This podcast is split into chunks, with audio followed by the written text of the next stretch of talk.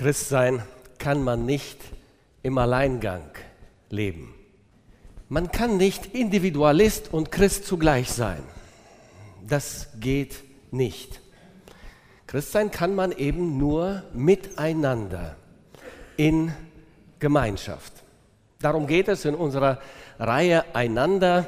Und diese Reihe haben wir uns nicht ausgedacht, sie kommt aus der Bibel. Eine Andacht und zwei Andachten und äh, zwei Predigten, dazu haben wir bereits gehört. Es beginnt damit, äh, dass wir den Mund öffnen. Michael Richter hat uns vor zwei Wochen daran erinnert, den Mund öffnen und einander grüßen. Simpel, einfach, aber nicht immer selbstverständlich.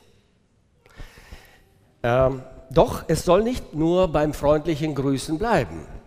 Wir sollen auch unsere Häuser füreinander öffnen.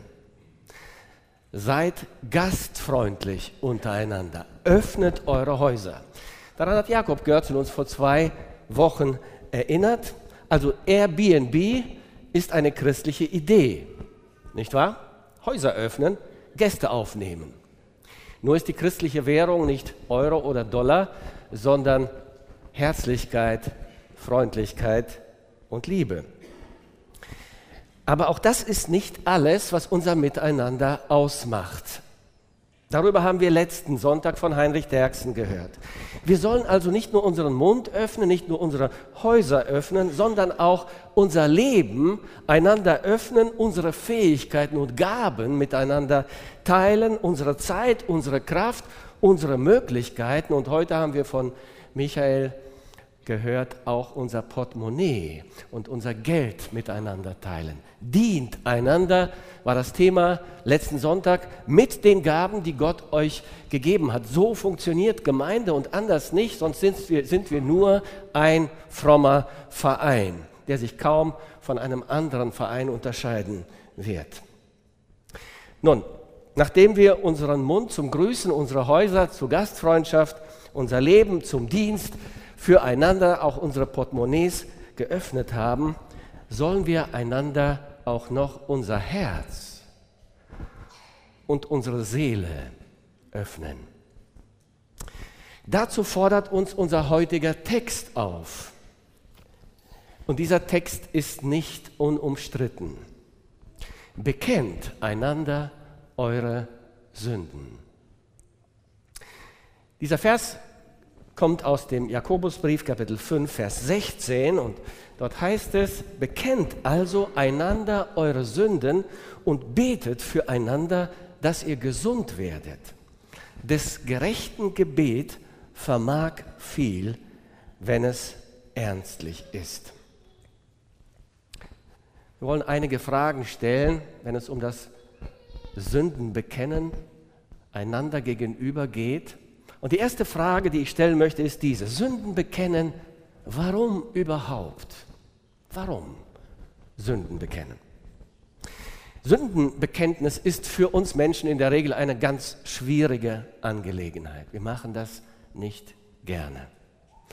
Sünden zu bekennen bedeutet, sich und anderen einzugestehen, dass ich versagt habe, dass ich falsch gehandelt habe, dass ich die Gebote Gottes gebrochen habe. Das ist, was die Sünde ausmacht. Das Sündenbekenntnis ist ein Zeugnis meines persönlichen Scheiterns. Gleichzeitig ist das Sündenbekennen auch etwas zutiefst Persönliches und Intimes. Kein Wunder, dass das Sündenbekenntnis nicht zu unseren Lieblingsbeschäftigungen gehört. Aber sollte der Mensch überhaupt Sünden bekennen? Und wenn ja, warum? Ja, wir sollten unsere Sünden bekennen. Erstens, das Sündenbekenntnis ist Gottes Gebot an jeden Menschen. Gott gebietet und erwartet, dass wir unsere Sünden bekennen. Ja, es ist ein Gebot. Diesen Prozess des Sündenbekennens vor Gott nennt die Bibel auch Buße oder Bekehrung. Die gesamte Opferpraxis im Alten Testament, also wie man den Gottesdienst gelebt, gefeiert und gepflegt hat, im Alten Testament, dieser Gottesdienst hatte ausschließlich mit der Sündenbewältigung zu tun, fast ausschließlich. Jeder Israelit war aufgefordert, zum Tempel zu kommen, ein Opfertier mitzubringen, über dem Opfertier seine Sünden zu bekennen in Gegenwart des Priesters und dann das Tier zu schlachten und so Vergebung seiner Sünden zu erlangen. Als Johannes der Täufer mit seinem Predigtdienst begann, dann lautete die Zusammenfassung seiner Predigt so, tut Buße, bekennt eure Sünden mit anderen Worten, denn das Reich Gottes ist euch nahe gekommen. Daraufhin kam es zu einer großen, gewaltigen Bußbewegung in Israel. Menschen kamen an den Jordan, um sich taufen zu lassen, doch Johannes sagte, nein, nein, nicht bloß das Ritual, bekennt zuerst eure Sünden und dann lasst euch taufen. Matthäus schreibt uns, wie das so ablief. Er sagt, da ging zu ihm hinaus, zu Johannes, Jerusalem und ganz Judäa, das ganze Land am Jordan und ließen sich taufen von ihm im Jordan und bekannten ihre Sünden. Dann, einige Zeit später, begann Jesus Christus selbst seine öffentliche Tätigkeit. Und seine Botschaft ließ sich im Wesentlichen wieder mit diesen Worten zusammenfassen. Matthäus 4, Vers 17, tut Buße, bekennt eure Sünden, denn das Himmelreich ist nahe herbeigekommen. Als Jesus schließlich auferstanden und zum Himmel aufgefahren war, setzten seine Apostel, seine Jünger, seine Botschaft, die Predigt des Evangeliums fort. Was predigten sie? Als die Menschen fragten, den Petrus zum Beispiel, was erwartet Gott von uns? Was will Gott? Was sollen wir tun, damit wir gerettet werden? Dann sagte Petrus in Apostelgeschichte 3, Vers 19, können wir das nachlesen, tut Buße, bekehrt euch, dass eure Sünden getilgt werden. Jahre später predigte Paulus den Athenern, den Philosophen in Athen auf der Straße. Und was sagte er ihnen? Er sagte ihnen, zwar, Apostelgeschichte 17, Vers 30, zwar hat Gott über die Zeit der Unwissenheit hinweggesehen, jetzt aber gebietet er den Menschen, dass alle, jeder Mensch, an allen Enden, in jedem Land, Buße tut. Das Christsein beginnt mit dem Sündenbekenntnis. Das ist der schmale Weg, das ist die enge Pforte, durch die ein Mensch gehen muss, wenn er mit Gott versöhnt sein will. Ein stolzer, ein selbstgerechter Mensch wird seine Sünden kaum bekennen. Deshalb kann er auch keine Vergebung erhalten. Wir können eben nur demütig und gebeugt zu Gott kommen mit dem Eingeständnis unserer Schuld. Niemand kann ein Christ sein, wenn er seine Sünden nicht bekannt hat, wenn er nicht Buße getan hat.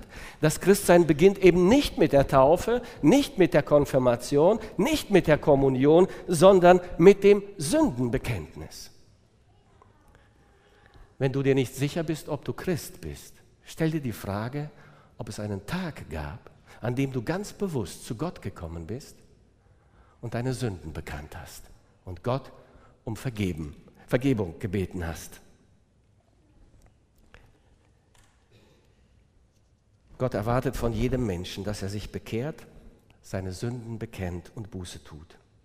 Und wenn du noch nicht deine Sünden bekannt hast und Buße getan hast, dann bist du noch kein Christ. Dann darfst du heute zu Gott kommen mit deinen Sünden und diese Gott in einem Gebet der Buße bekennen und Gott wird dir vergeben. Er verspricht es und wird dich zu seinem Kind machen. Zweitens, Sündenbekenntnis ist wichtig und bleibt eine Christenpflicht. Das Sündenbekenntnis endet nicht mit der Bekehrung. Es bleibt Christenpflicht, solange ich lebe, solange ich auf dieser Erde bin. Jesus lehrt seine Nachfolger, also Christen, zu beten. Wir haben gerade dieses Gebet miteinander gesprochen und hoffentlich bewusst nachgedacht, was wir beten. Es heißt ja unter anderem in diesem Gebet, und vergib uns unsere Schuld, wie auch wir vergeben unseren Schuldigern. Wir Christen stehen manchmal in der Gefahr, das Sündenbekennen zu vernachlässigen, zu vergessen. Wir können dem Irrtum verfallen, dass wir besser sind als andere Menschen, dass wir uns vielleicht weiterentwickelt haben, höher entwickelt haben und dass wir unsere Sünden nicht mehr bekennen müssen. Aber das ist ein großer, verhängnisvoller Irrtum. Es kann geschehen, dass ein Christ Tage, Wochen, Monate, Jahre, vielleicht sogar Jahrzehnte sich Christ nennt und als Christ lebt und nie in dieser Zeit konkret seine Sünden bekannt hat.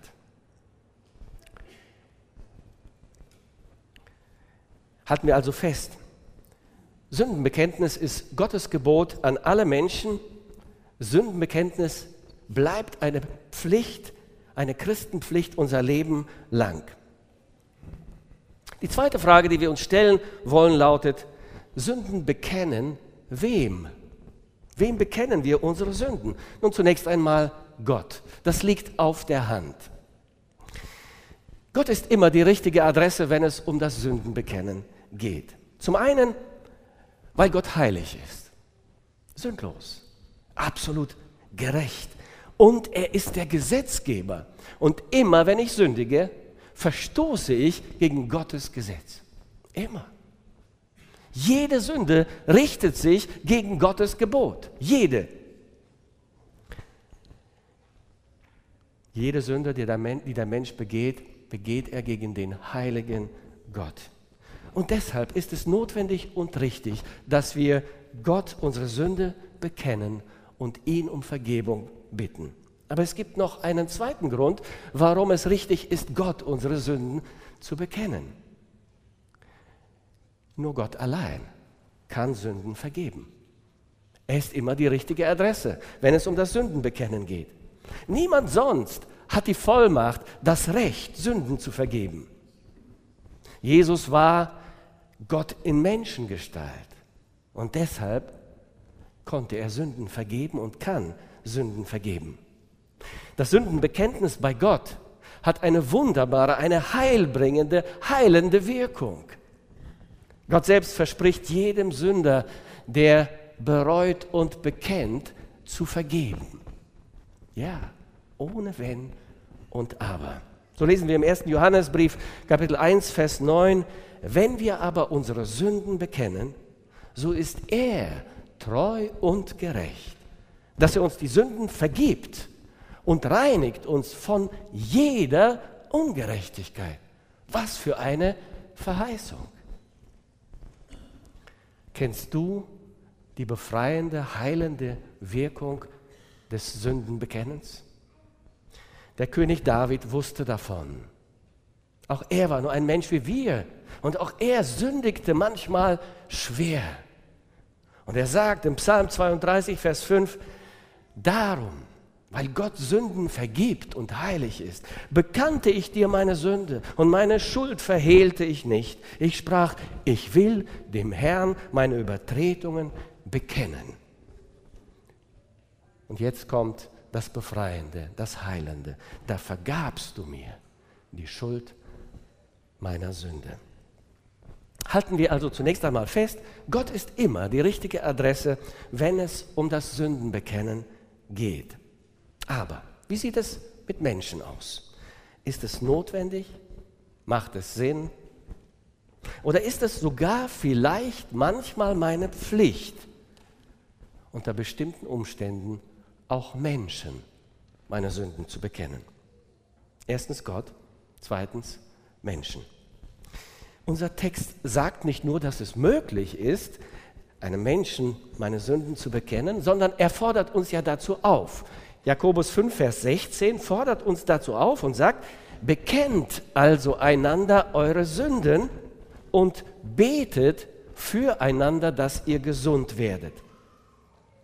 Es gibt Situationen, da ist es angemessen und richtig und notwendig, meine Sünden einem Menschen oder vielleicht einer Gruppe von Menschen zu bekennen. Aber bevor wir dazu kommen, möchte ich zunächst einmal auf die Gefahren hinweisen, wenn wir einem Menschen unsere Sünden bekennen.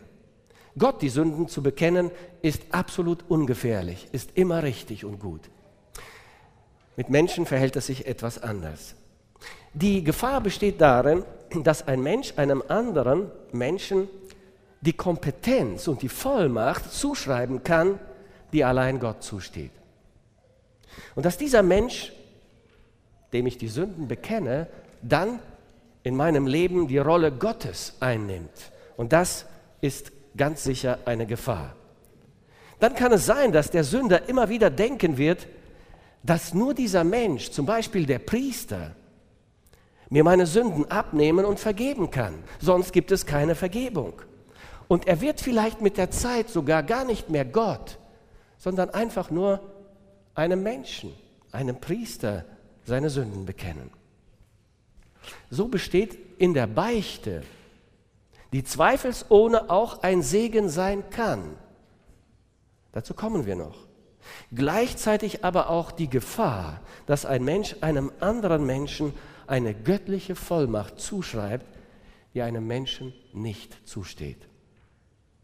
Die andere Gefahr der Beichte besteht darin, dass ein Priester einem reumütigen Menschen, einem reumütigen Sünder eine Bußleistung auferlegt, die dieser Mensch zu absolvieren hat, abzuarbeiten hat, um seine Sünde zu sühnen. So wird die Sünde eigentlich verharmlost und der Eindruck erweckt, dass der Mensch seine Sünde abarbeiten kann, selbst durch seine eigene Leistung. Das kann dazu führen, dass der Mensch sich überhaupt nicht mehr vor Gott verantwortet und nicht mehr der Gnade Gottes vertraut und nicht mehr an das vollbrachte Erlösungswerk Jesu am Kreuz glaubt, sondern an seine Bußleistung, die ihm der Priester auferlegt, und dann ist seine Sünde weg. In der katholischen Kirche zum Beispiel ist die Beichte ja ein Sakrament. Das bedeutet, ein Sakrament ist eine, eine Handlung, die in sich selbst heilbringend oder heilvermittelnd ist. Und deshalb darf in der katholischen Kirche zum Beispiel eine Beichte nur vor einem ordinierten kirchlichen Amtsträger abgelegt werden. Man darf nicht einfach zu irgendeinem Christen gehen und seine Sünde bekennen, sondern es muss ein Priester sein, sonst gilt die Beichte nicht.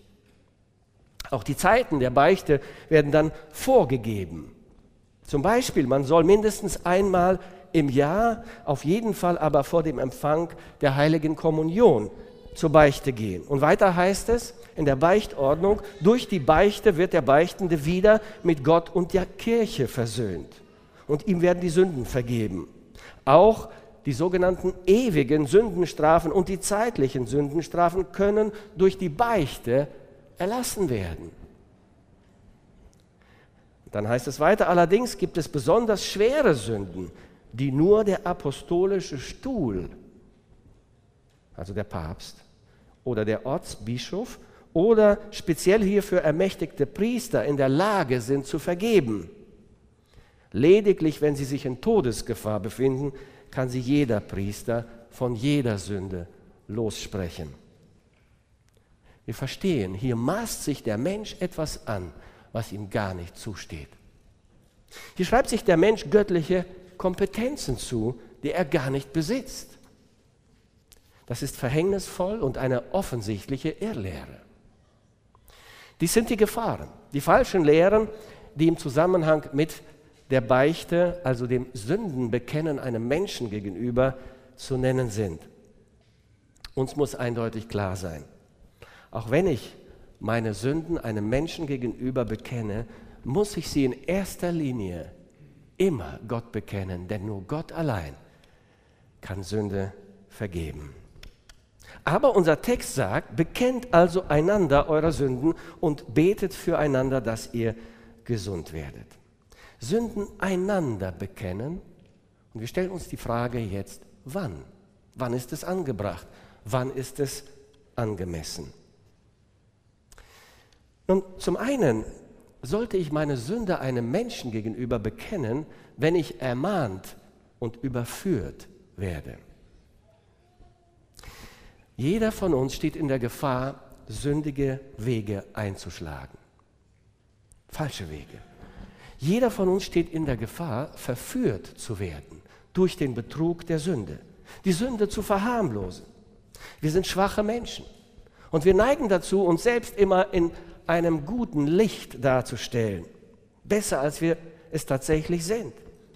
Und deswegen brauchen wir einander. Wir brauchen unseren Bruder und unsere Schwester, die uns dann ermahnen, weil wir ihnen nicht gleichgültig sind, die uns den Spiegel vorhalten und uns darauf hinweisen, so wie du lebst, das ist nicht richtig. Das ist Sünde. Schau mal, was Gott hier sagt in seinem Wort. Wenn ich in Sünde falle, soll mein Bruder und meine Schwester, die das sehen, mich warnen mich ermahnen und mich so zum Sündenbekennen bewegen. Aufeinander Acht haben, einander zu warnen, einander zu ermahnen, weil wir einander nicht gleichgültig sind, ist Christenpflicht. Jesus selbst fordert uns dazu auf, zum Beispiel in Lukas 17, Vers 3. Er sagt, hütet euch, wenn dein Bruder sündigt, weise ihn zurecht. Weise ihn zurecht. Und wenn ich von meinen Geschwistern ermahnt werde und die Zurechtweisung ist begründet, dann ist es meine Pflicht, diesem Bruder, dieser Schwester gegenüber meine Sünde zuzugestehen, zu bekennen und vor Gott Buße zu tun. Von Ermahnungen durch Menschen lesen wir immer wieder in der Bibel. Es ist keine einfache Sache, einen anderen zu ermahnen. Manchmal ist es gefährlich. Manchmal endet damit die Freundschaft. Man kann sich sogar in Lebensgefahr bringen. So war es zum Beispiel in Israel, als der König David ermahnt werden sollte. Er hatte gesündigt. Er hatte Ehebruch begangen und den Ehemann von Bathseba beseitigen lassen, ermorden lassen. Offensichtlich hielt David das Ganze für etwas harmloses. Welcher König in der damaligen Zeit konnte sich so etwas nicht erlauben? Er war schließlich der König. Gott schickt den Propheten Nathan zu dem König, damit er ihn ermahnt und der Sünde überführt. Nathan kommt zum König.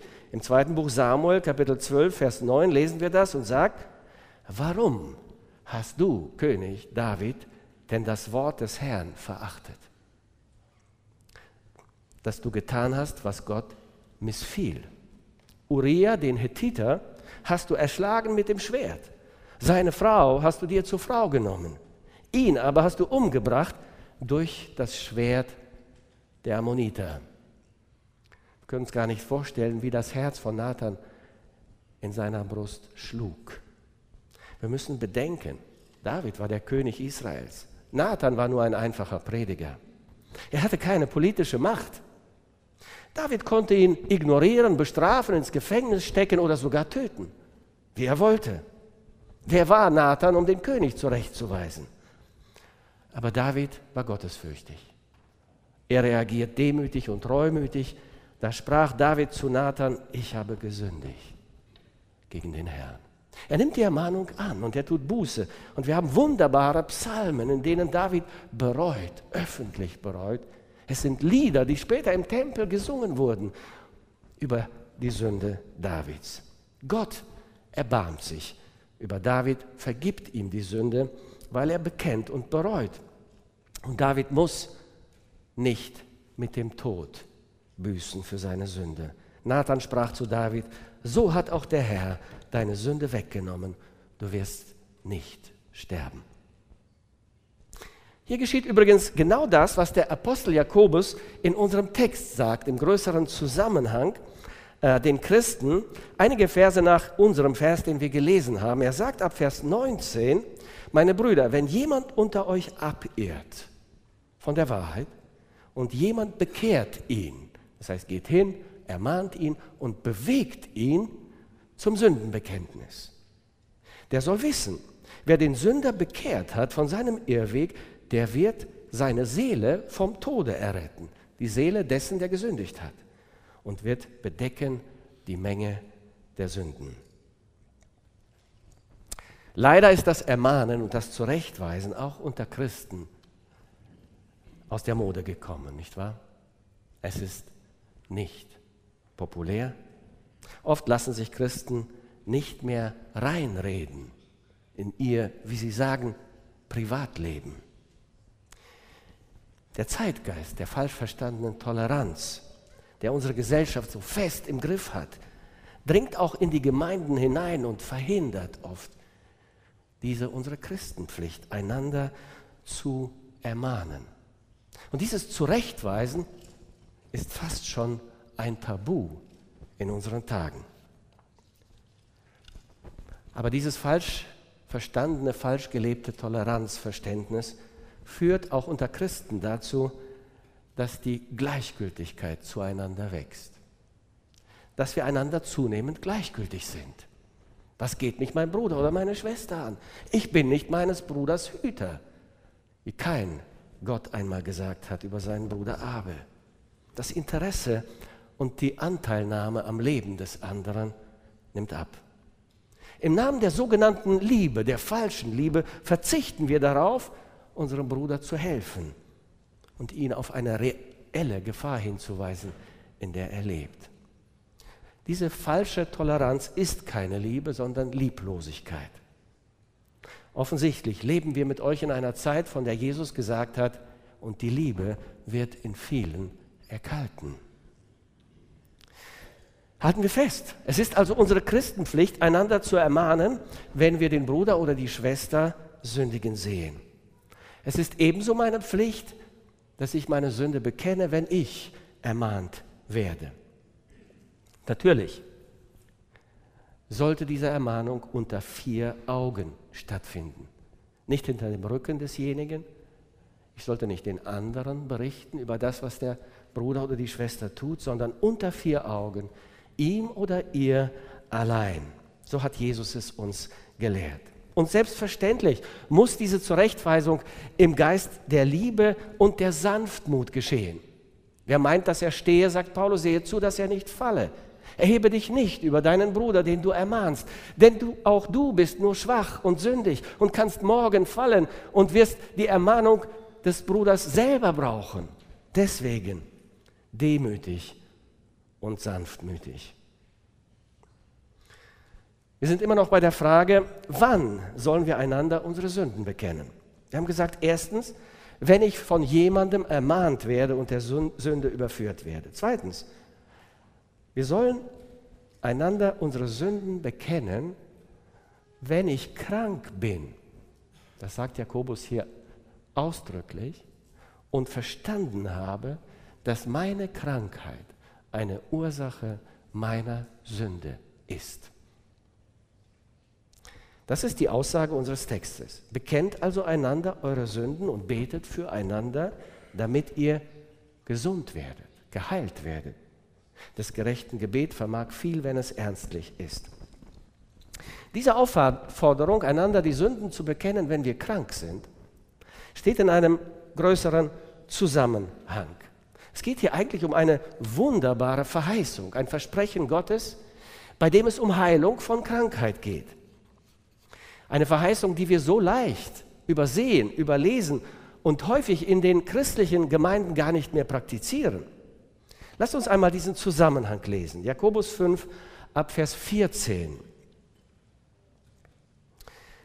Jakobus sagt, ist jemand unter euch krank, und das passiert ziemlich häufig, der rufe zu sich die Ältesten der Gemeinde, die Pastoren, dass sie über ihm beten und ihn salben mit Öl. So mit Öl salben, die Hände auflegen und für den Kranken beten. Im Namen des Herrn. Und das Gebet des Glaubens wird dem Kranken helfen. Und der Herr wird ihn aufrichten. Und wenn er Sünden getan hat, wird ihm vergeben werden. Bekennt also einander eure Sünden und betet füreinander, dass ihr gesund werdet. Das gerechten Gebet vermag viel, wenn es ernstlich ist. Das mag uns erstaunen, verwundern, aber es ist biblische Lehre. Krankheit kann durch Sünde entstehen. Sünde kann Krankheit verursachen. Vielleicht häufiger, als wir meinen. Die Ältesten haben also nicht nur den Lehr- und Leitungsauftrag in einer Gemeinde, sie haben auch den Auftrag für die Gemeinde zu beten. Und zu diesem Gebet für die Gemeinde gehört auch das Gebet für die Kranken. Allerdings, wenn wir aufmerksam äh, gelesen haben, haben wir festgestellt, dass die Initiative für dieses Gebet bei dem Kranken liegt, nicht bei den Pastoren.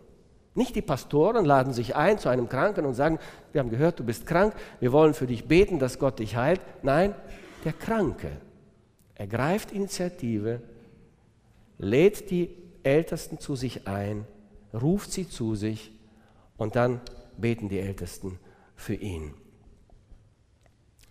Wenn der Kranke das tut, ist das ein Ausdruck seines Glaubens.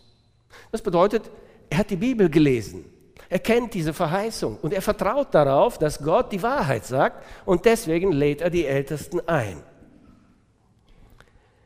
Wir praktizieren dieses biblische Gebot, das Gebet für die Kranken hier in der Gemeinde regelmäßig. Fast jede Woche möchte ich sagen, äh, passiert dieses Gebet, geschieht es. Allerdings ist es uns wichtig, den Kranken auch auf den Zusammenhang hinzuweisen und ihm zu sagen, dass die Krankheit mit der Sünde zusammenhängen kann. Nicht muss, kann. Hier heißt es ja, er ist krank geworden und wenn er Sünden getan hat, wird ihm vergeben werden. Deswegen bekennt eure Sünden und dann betet füreinander, dass ihr gesund werdet.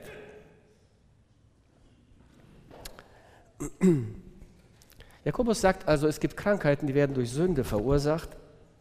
Und diese Krankheiten sind Züchtigungen Gottes an einem Christen, der die Sünde liebt und nicht lassen will.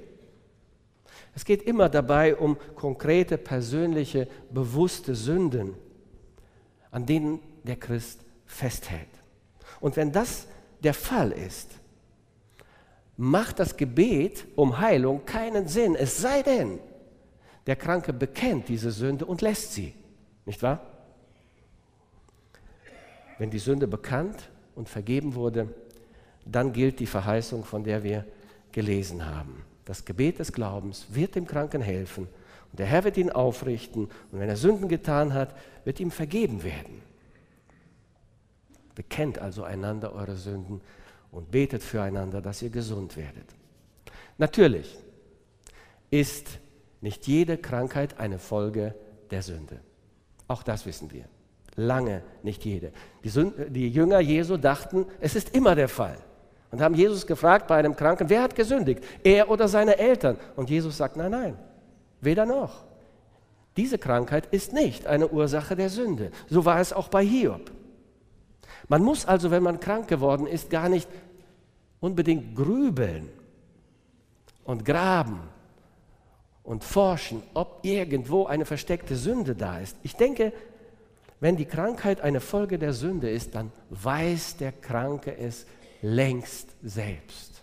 Er weiß es. Und Gott erinnert und mahnt ihn durch die Krankheit zur Buße. Ich erinnere mich noch, wie wir in einer anderen Gemeinde eingeladen wurden, für einen kranken Bruder zu beten, der schwer krank war. Er bat uns zu kommen und wir kamen mit ihm ins Gespräch und es stellte sich heraus in diesem Gespräch, bei dem auch seine Frau zugegen war, dass er gegen seine Frau sündigt, dass er sie schlecht behandelt als Christ. Wir forderten ihn zur Buße auf und wir haben gesagt, erst wenn du Buße tust, werden wir für dich beten.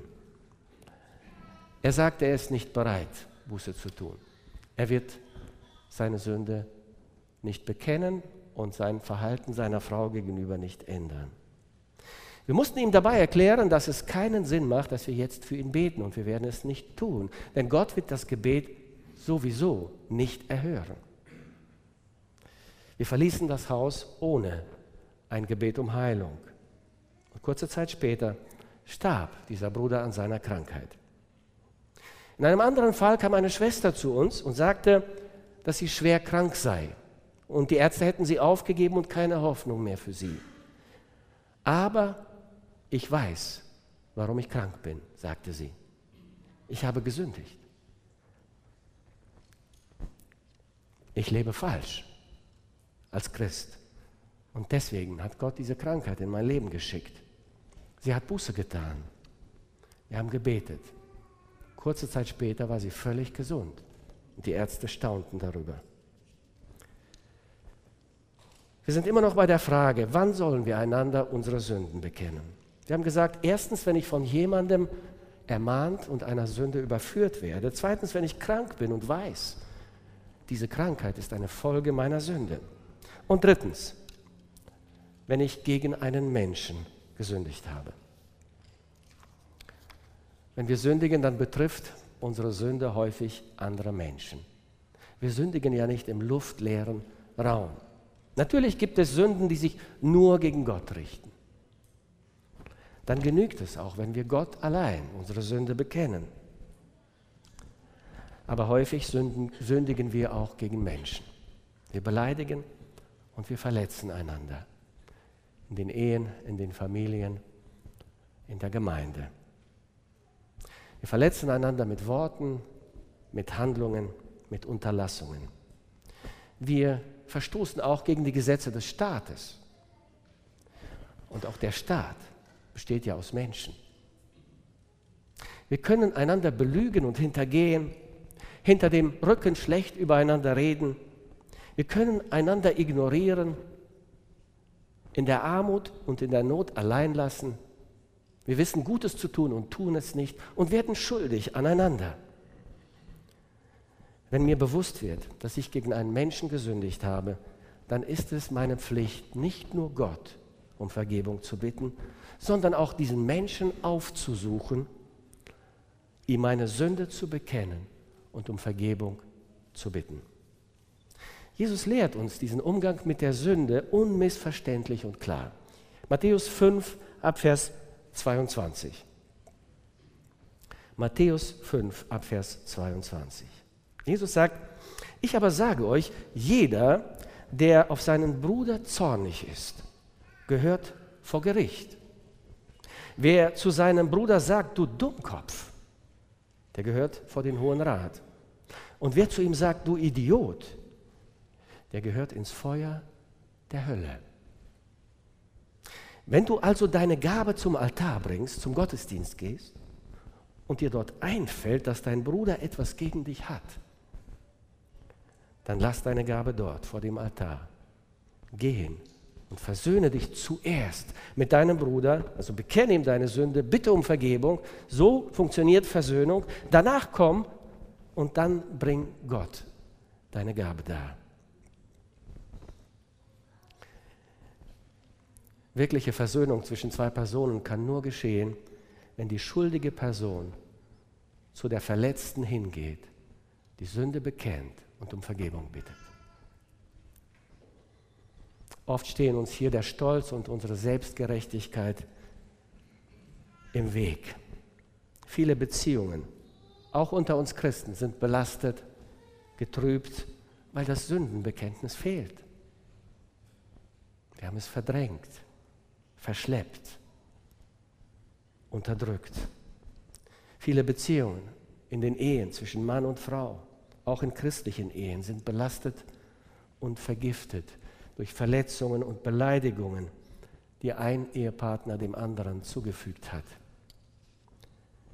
Wie viel Heilung könnte in unseren Ehen geschehen, wenn wir einander unsere Sünden bekennen und um Vergebung bitten.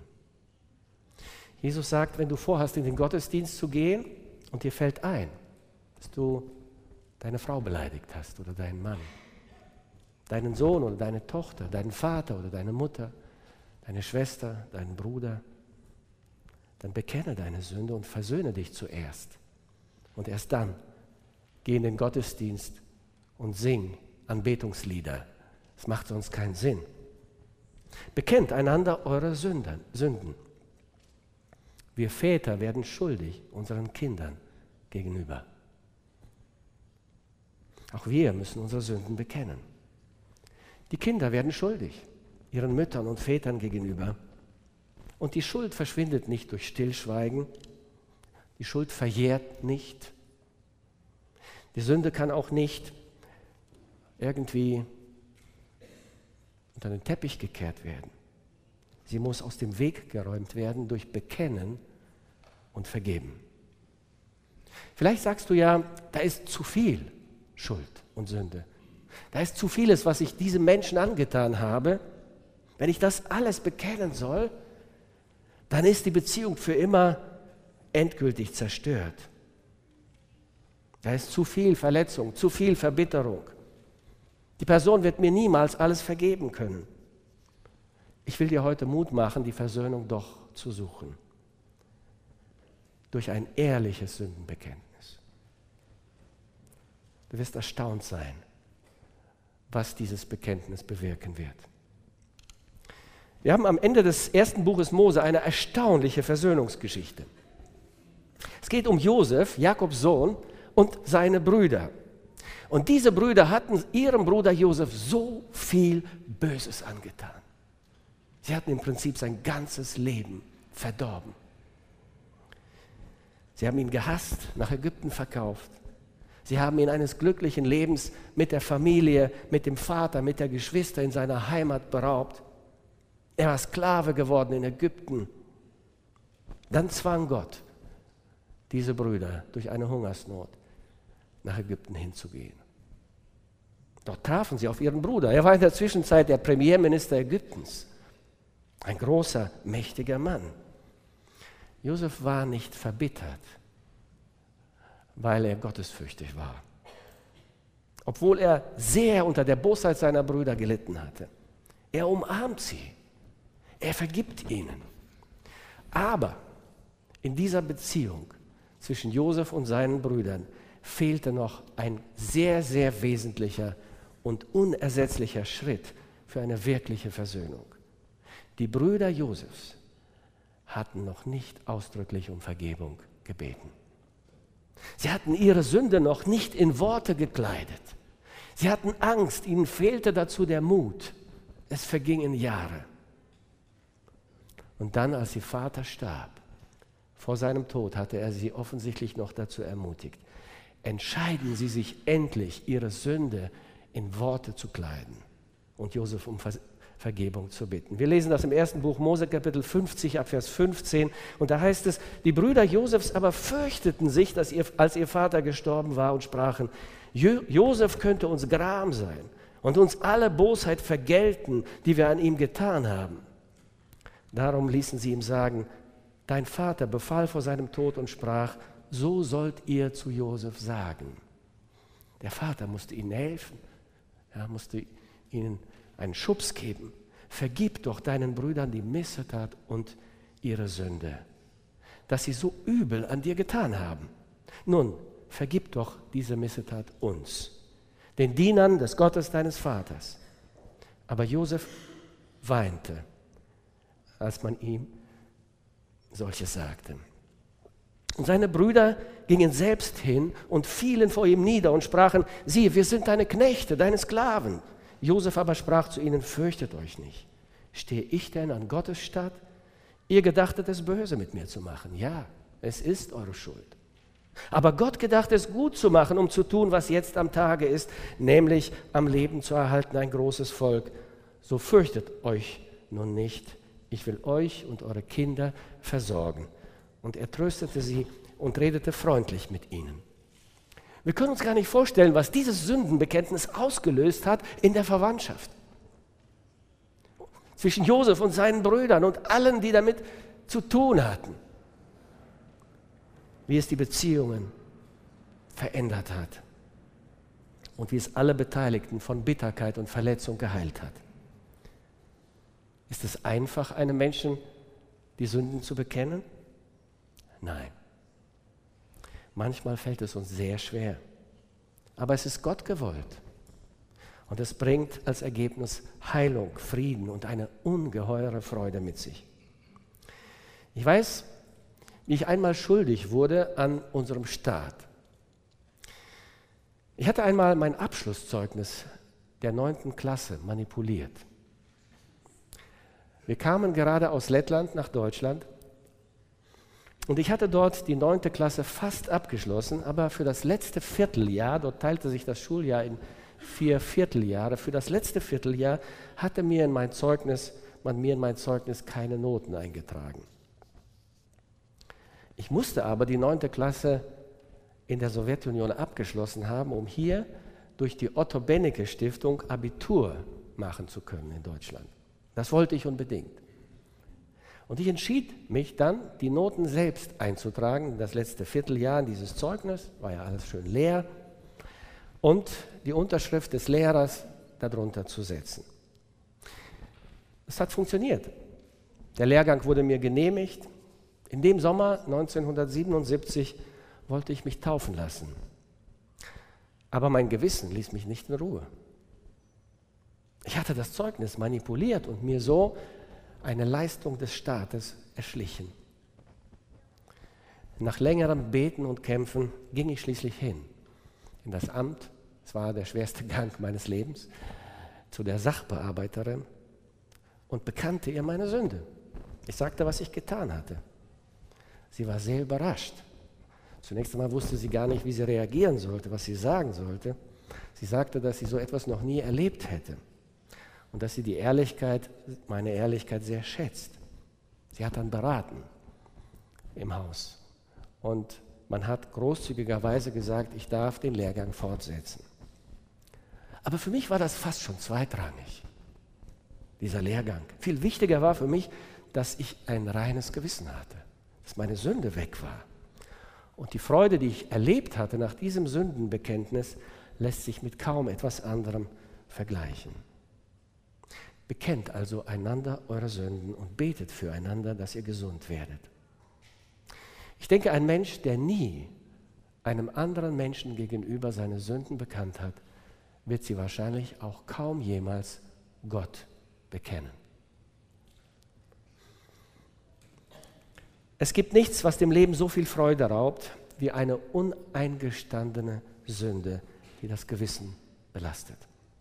Ein Prediger, Dr. Marsch, erzählte, dass er einmal über die Bedeutung des Sündenbekennens predigte und seine Zuhörer aufforderte, wo immer möglich die Wiedergutmachung anzustreben.